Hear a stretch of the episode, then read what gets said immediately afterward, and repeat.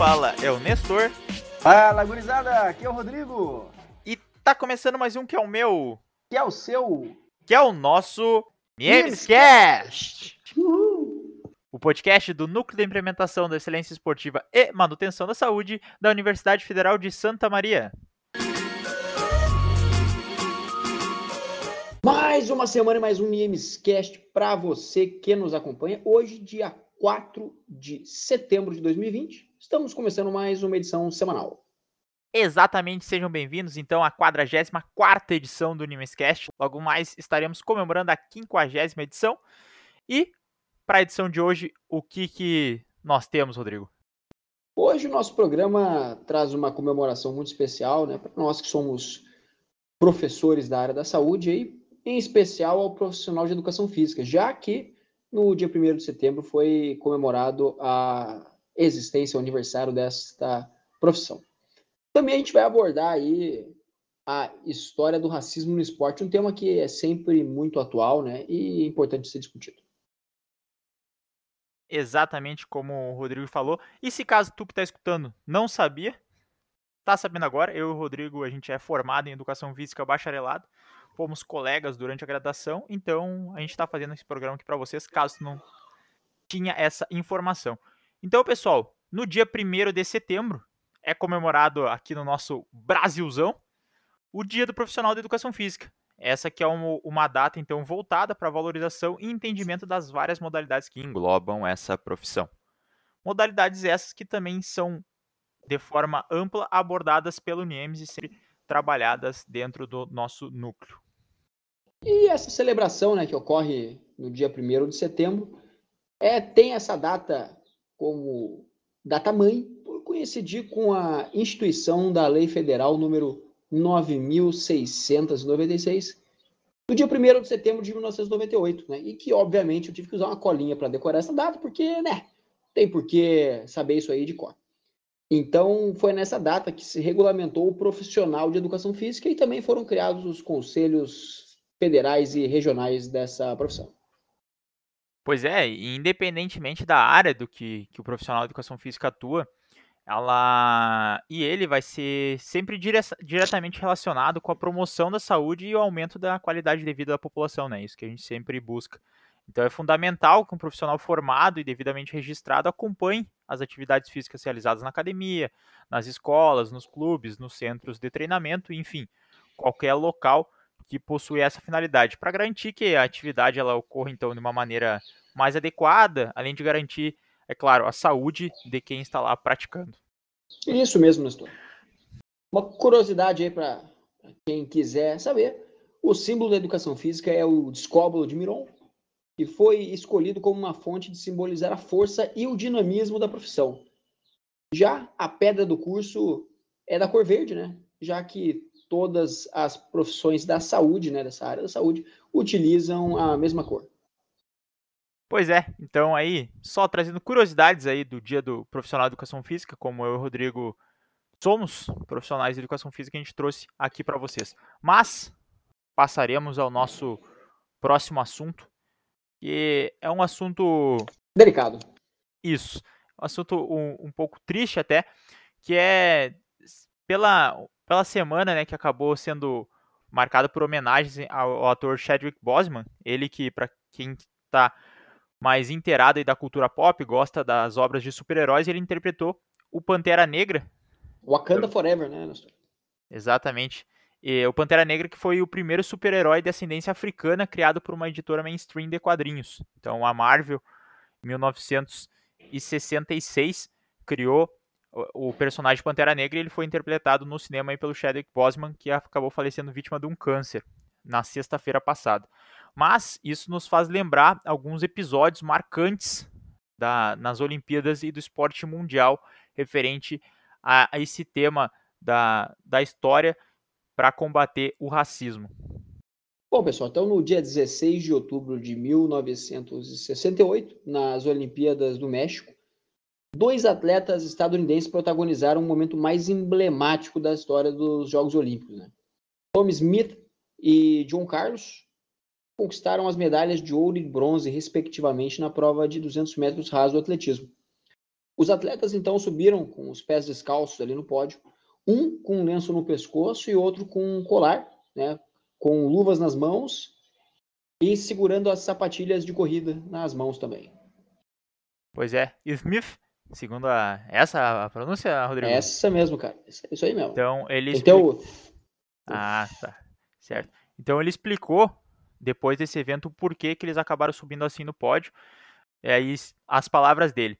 Os pés descalços evocam a pobreza dos negros nos Estados Unidos. Meu lenço e o colar de John lembram dos linchamentos no sul.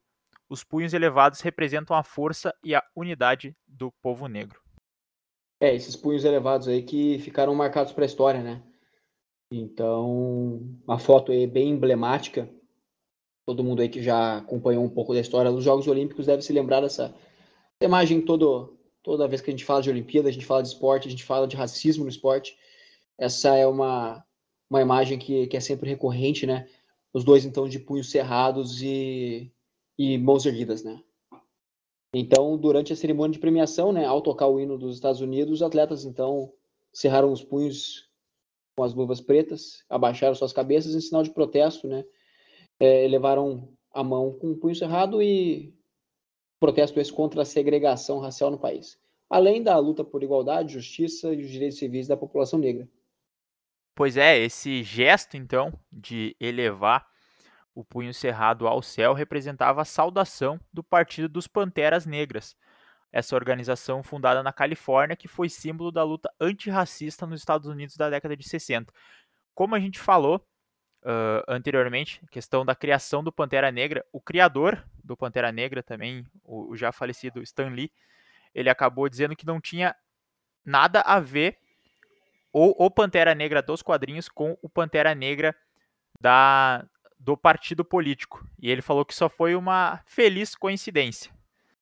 Então, só trazendo essa curiosidade para vocês. E após a, a manifestação, né, essa manifestação do Smith e do Carlos, eles sofreram uma grande represália da imprensa e do Comitê Olímpico Internacional, porque eles acabaram sendo banidos das Olimpíadas e afastados da Confederação de Atletismo, praticamente tendo que encerrar suas carreiras. Isso porque não era permitido nenhuma forma de protesto nas Olimpíadas, não queria as Olimpíadas não queriam ser ligada, ser, serem ligadas a nenhum movimento político. Então, por isso que a própria Federação dos Estados Unidos também o COI decidiram afastar esses dois atletas após esse gesto.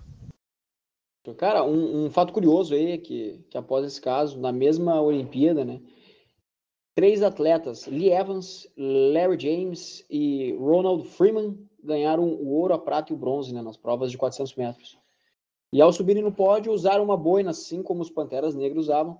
É, levantaram os punhos para o céu de forma cerrada também, mas eles não foram punidos, né? Porque ainda não havia ocorrido a prova do revezamento 4x400. E caso eles fossem banidos como os outros compatriotas, eles não poderiam competir.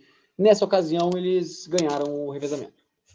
Pois é, a gente pode ver bastante hipocrisia nesse caso, que o objetivo maior, eles falaram, acabaram sendo banidos os primeiros dois atletas, né? Por a questão que não podia ter nenhuma manifestação política. Mas no segundo caso, houve a manifestação política, mas como o próprio comitê precisaria desses atletas se quisesse ganhar o título, foi mantida, né? Então, para ver como a, a questão ela é também política de banir ou não determinados atletas.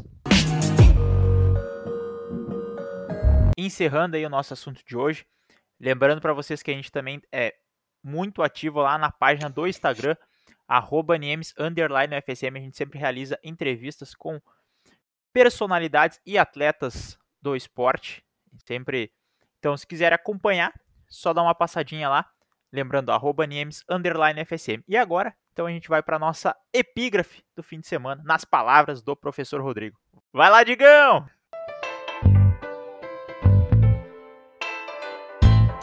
Epígrafe do fim de semana. Bom, a frase dessa semana é bem alinhada com o nosso episódio aqui, né? Nossa questão do discriminação racial e todos esses males da humanidade que a gente tenta evitar, né? Então a frase é de Nelson Mandela e, e vamos lá, abre aspas.